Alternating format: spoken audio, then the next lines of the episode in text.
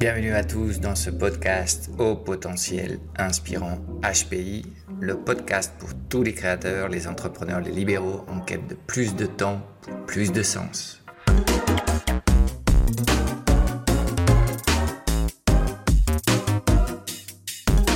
Si tu as un message important à partager avec le monde et que tu rêves de construire un business autogéré, adapté au paradigme digital, tu viens de trouver ton podcast favori.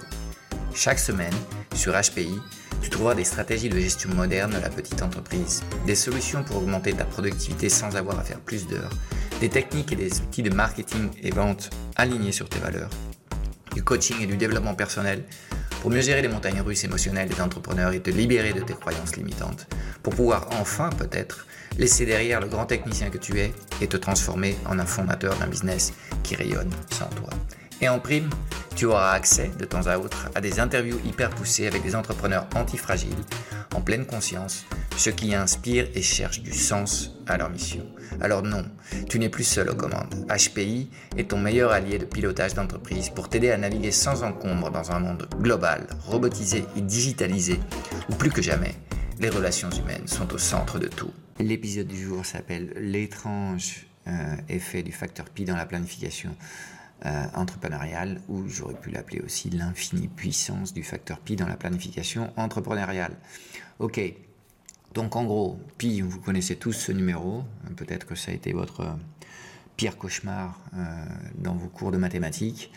En gros, c'est un nombre qui vaut autour de 3, 3, 14, 16 pour être un peu plus exact.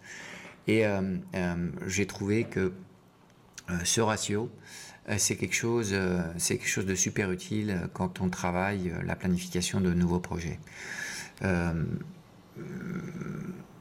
déjà, je crois qu'on est tous d'accord pour dire que avoir un plan c'est important, même si en général les plans qu'on fait ne, résistent pas bien à la réalité du marché ou à la réalité du voyage qu'on va faire. Euh, mais la planification euh, euh, dans une entreprise, c'est absolument clé, surtout si tu travailles avec des équipes. Si tu veux arrêter de, brûler tes collaborateurs, il faut que tu sois capable de, planifier plus ou moins correctement. Et évidemment, c'est comme tout, la planification, c'est une compétence. C'est quelque chose qu'on fait très très mal au début. Et je souhaite séparer deux contextes complètement différents. Euh, le premier contexte, c'est le cas d'une start-up. Donc, on parle d'une entreprise qui se monte, sans doute avec un fondateur qui rentre dans un marché nouveau, en n'ayant pas clair hum, quelle est l'offre, quels sont les besoins, quelles sont les nécessités. Donc là, tu vas voir que je fais une, première règle, une première utilisation du facteur pi. Ça serait le premier théorème du facteur pi. Ça serait l'application du facteur pi euh, appliqué aux start-up ou aux projets complètement innovants. Euh, et puis il y a une deuxième règle ou un corollaire peut-être deuxième théorème du facteur pi, euh, qu'on va appliquer dans un contexte différent, qui est dans le contexte d'une affaire qui est déjà montée, une affaire sur laquelle sans doute euh, euh, tu connais tes métriques, tu as des benchmarks, tu, sais un petit peu comment les choses fonctionnent, tu connais tes équipes, tu connais le taux d'occupation, le taux de charge de tes équipes, et tu es donc là, sur base de toutes ces informations sur le contexte que tu connais, de façon beaucoup plus concrète, tu es capable de faire une, planification, on va dire, sans doute beaucoup plus juste que dans le cas antérieur. Donc on va commencer par le, cas des startups. Euh, ou d'une nouvelle ligne d'activité que tu lances. Par exemple, si en ce moment tu as une activité complètement traditionnelle, offline, et tu décides de te lancer dans le monde online, euh, même si euh, tu vas continuer à prester les mêmes services service de compétences pour, pour des, des gens ou des entreprises, euh, le fait que tu changes de médium et que tu découvres un monde presque inconnu pour toi euh, fait que pour moi, on se retrouve dans un, dans un mode start-up. Alors, c'est sûr que c'est moins. le challenge est moins élevé que si pendant 20 ans, par exemple, tu as travaillé comme expert comptable et là, ce que tu veux faire, c'est te transformer en thérapeute biodance, je sais pas, un truc euh, complètement différent. Euh, donc quand, quand il y a en plus un projet de reconversion professionnelle, on a une couche de complexité en plus.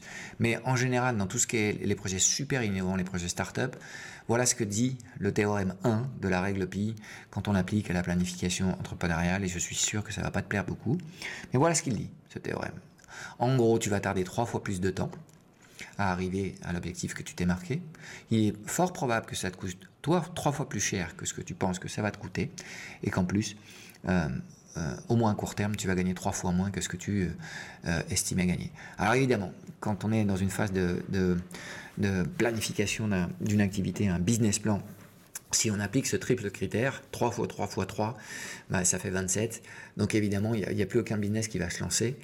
Euh, mais euh, je crois que, c'est sain euh, d'avoir l'état d'esprit de, ok, écoute, qu'est-ce qui se passe si on tarde beaucoup plus de temps que prévu? Qu'est-ce qui se passe si ça coûte beaucoup plus d'argent que prévu? Et qu'est-ce qui se passe si on gagne beaucoup moins que prévu?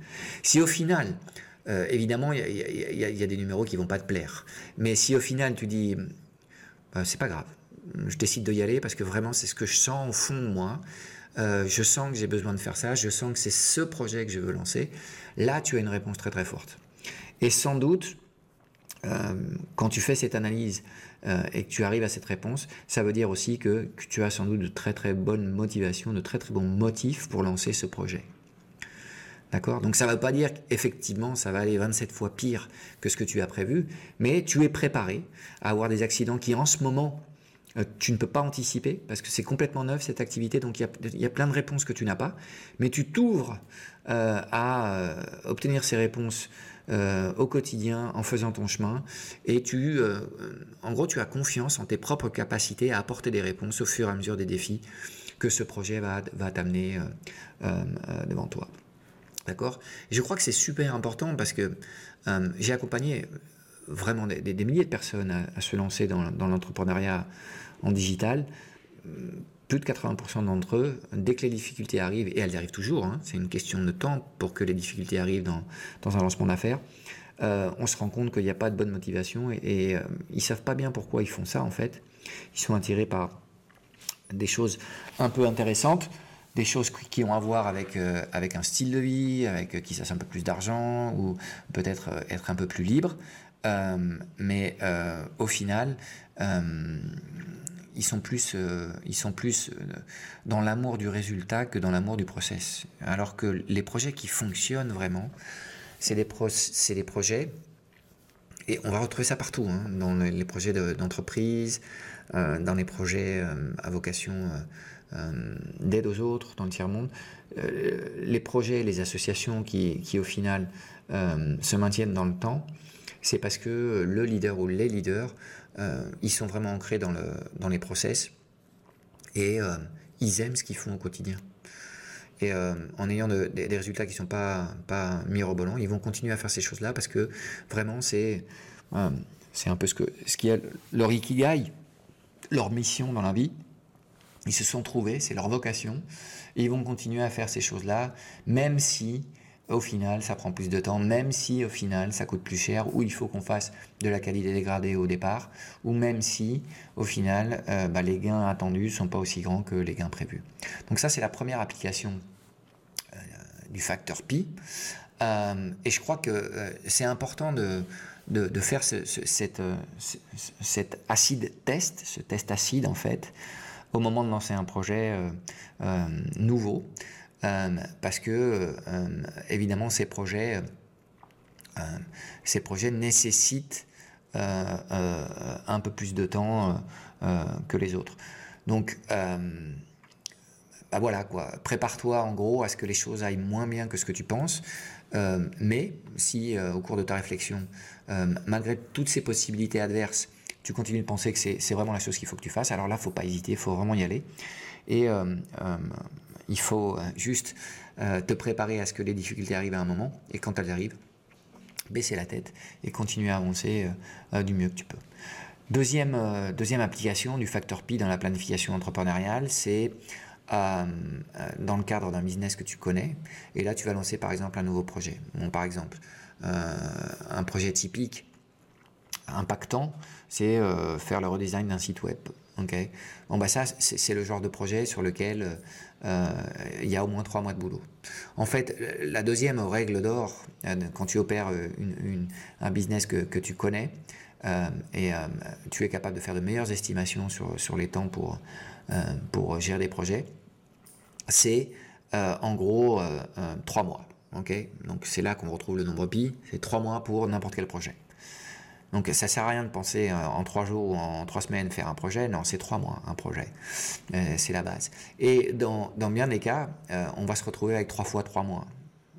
Regardez, c'est les neuf mois. La nature est, savante et sage. Ok, il faut neuf mois pour faire un bébé. Bah, il est possible que quand tu veux créer un nouveau produit, une nouvelle solution, entre ce qui est le design de la solution, la réflexion stratégique, la planification, euh, le lancement de l'offre, les premiers clients et euh, les premières deliveries, ben voilà, on a un projet de 9 mois. Donc à nouveau, euh, on, opère sur des rythmes qui sont beaucoup plus lents que les rythmes communs, on va dire, dans le monde digital où toutes les choses doivent aller beaucoup plus vite.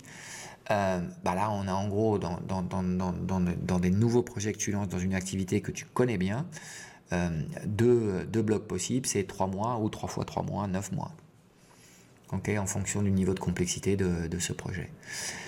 Alors la planification euh, et l'estimation du temps, elle est clé dans la qualité de ton expérience parce que si tu te trompes sur ces estimations, tu vas générer de la, frustration.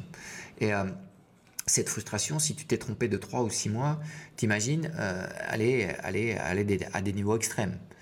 Euh, donc, à nouveau, je crois qu'il faut avoir un petit peu de compassion avec toi-même. Quand tu, quand tu fais de la planification et, que tu n'es pas habitué à faire de la planification, bah, au début, tu te trompes, hein, c'est complètement normal. Ça s'appelle l'apprentissage. D'accord? Euh, Et c'est justement en travaillant de plus en plus euh, cet aspect de la planification que, avec l'expérience et avec la pratique, tu vas faire les choses de mieux en mieux. Donc, en général, quand je travaille avec des, des petites structures, il y a toujours un déficit de planification. Dans plein de cas, il n'y a aucune vision à long terme c'est très très rare qu'il y ait un plan à 3 ans et c'est très très rare que les plans euh, annuels soient définis. Donc on vit vraiment dans, le, court terme, dans le... Dans le, euh, ouais, il faut éteindre les feux, les incendies.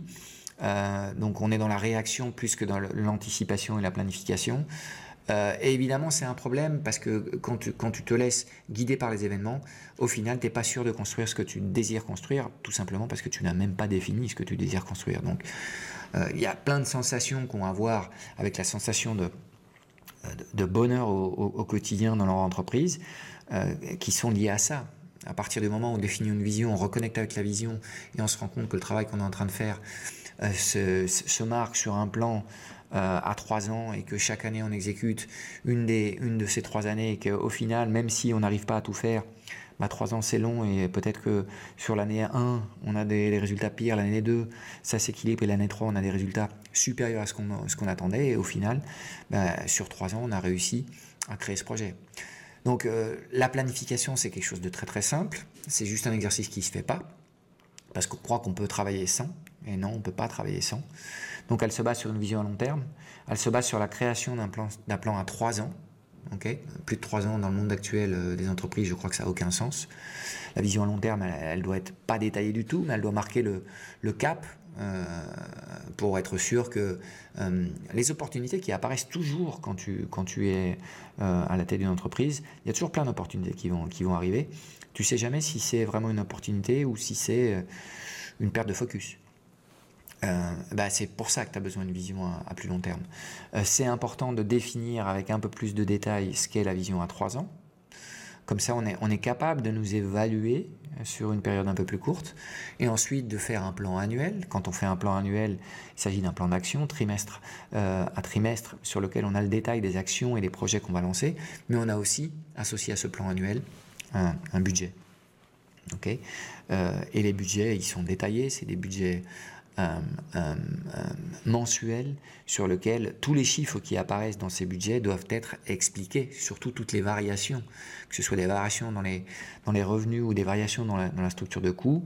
Il faut qu'on soit capable de comprendre qu'est-ce qui se passe, pourquoi les coûts sont en train d'augmenter dans les équipes, c'est parce qu'on a recruté trois personnes, pourquoi on recrute ces trois personnes à ce moment-là? C'est parce qu'on a un projet qu'on est en train de lancer, etc., etc. Donc tout cet exercice, qui est un exercice euh, minutieux, c'est un exercice comme, comme, un horloger qui est en train de monter une, montre. Évidemment, si, si on fait n'importe quoi dans, dans, le moteur de notre montre, il est fort probable que même si la montre est très jolie, elle ne fonctionne pas très bien au final. Donc, euh, l'objectif, il est très très simple. On a un plan à 3 ans qu'on détaille chaque année.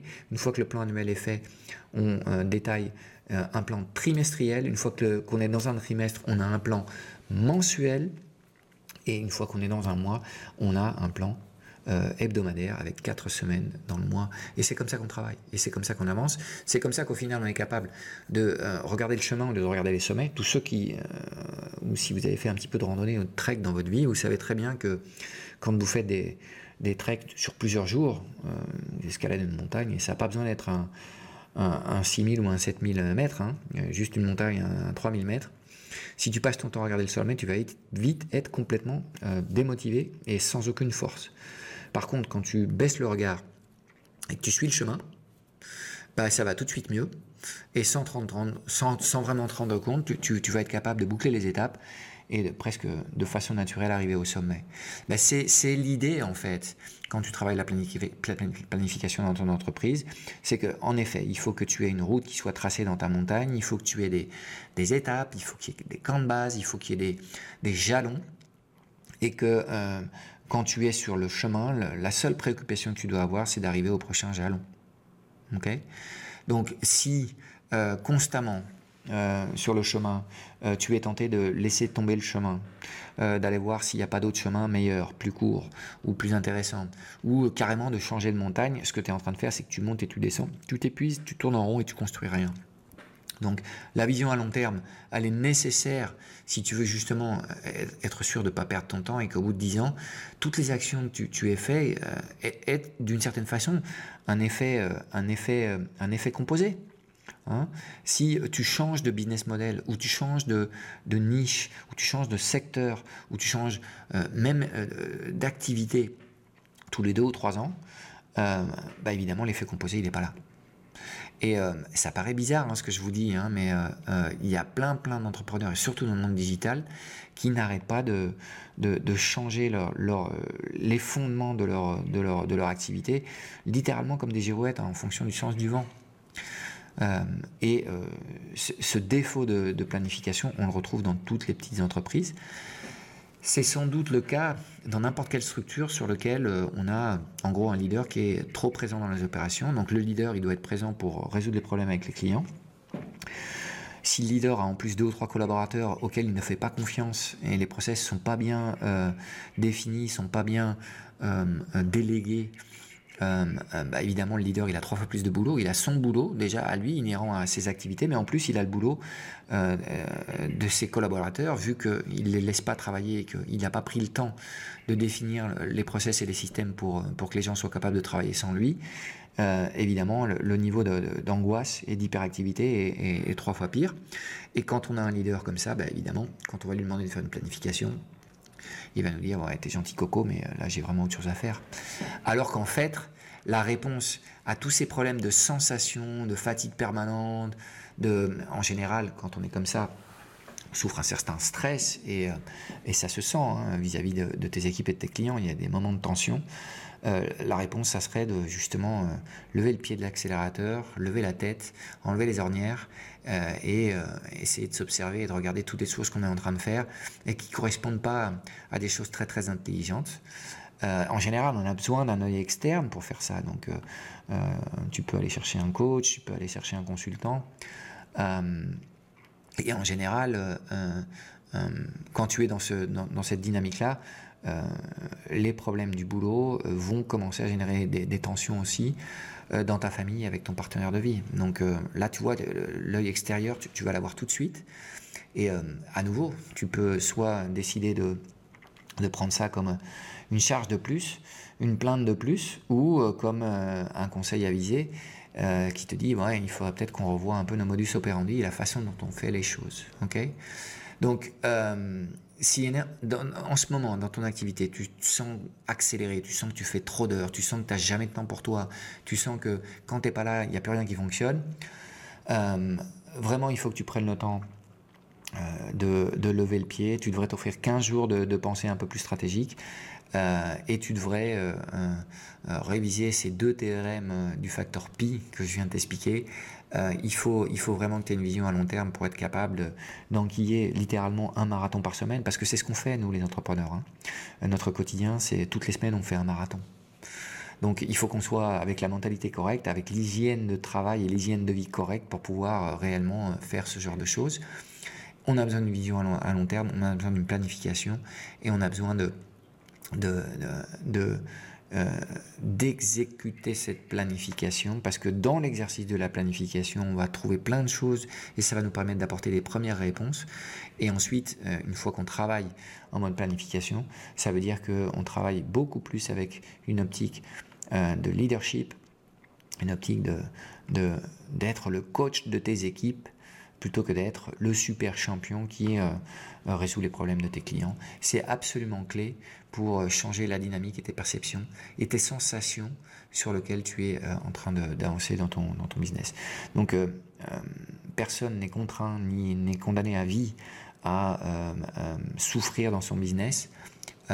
S'il y a de la souffrance en ce moment, c'est qu'il y a certainement des choses qui s'opèrent de façon non optimale il y a surtout de mauvaises habitudes qu'il va falloir que tu acceptes de perdre euh, pour pouvoir euh, passer à un modèle de gestion différent euh, qui soit beaucoup plus basé en le travail en équipe, la collaboration et le fait que et toi et tes équipes et tes clients, en gros, vous, ayez, vous ayez tous une expérience beaucoup moins exigeante et beaucoup plus satisfaisante.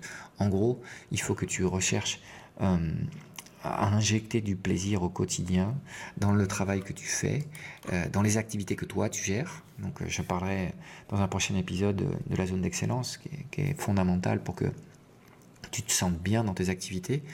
Euh, du plaisir aussi avec tes équipes. Tu dois sentir de, l'amour pour tes collaborateurs. Tu dois être bien avec eux. Tu dois vouloir envie de, passer du temps avec eux. Donc, si ça c'est pas là, c'est qu'il y a sans doute quelque chose qu'il faut aussi étudier dans tes équipes. Euh, et évidemment, du temps de qualité aussi pour tes clients.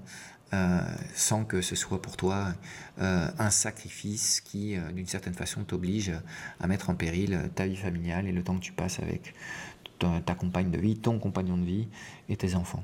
Voilà, rechercher le plaisir et bizarrement le plaisir dans le monde de l'entreprise, bien souvent, on va pouvoir être capable de, sentir plus de plaisir quand on travaille beaucoup plus les systèmes et la planification parce qu'en fait c'est quand on travaille ces éléments que on arrive à se libérer et c'est en étant beaucoup plus libéré qu'on a d'autres pensées, d'autres énergies. Et ces énergies, c'est les énergies qui vont te permettre à ton business de croître, parce que c'est quand tu, quand tu rayonnes à des fréquences beaucoup plus hautes que tu vas être littéralement contagieux avec tes équipes, avec les gens que tu rencontres, avec tes fournisseurs, avec tes clients. Et euh, tu verras comme les ventes, euh, quand tu es, toi, beaucoup plus centré sur, ta zone de, de brillance maximale, ta zone de talent, euh, tu verras comme, comme tout de suite les sensations vont changer et les résultats aussi vont changer par la même occasion. Voilà, c'est fini pour cette semaine. Euh, si tu aimes ce podcast, n'hésite pas à le partager avec tes proches, avec tes connaissances et à nous laisser une petite éval. Ça nous aidera à faire voyager nos idées le plus loin possible. Merci beaucoup.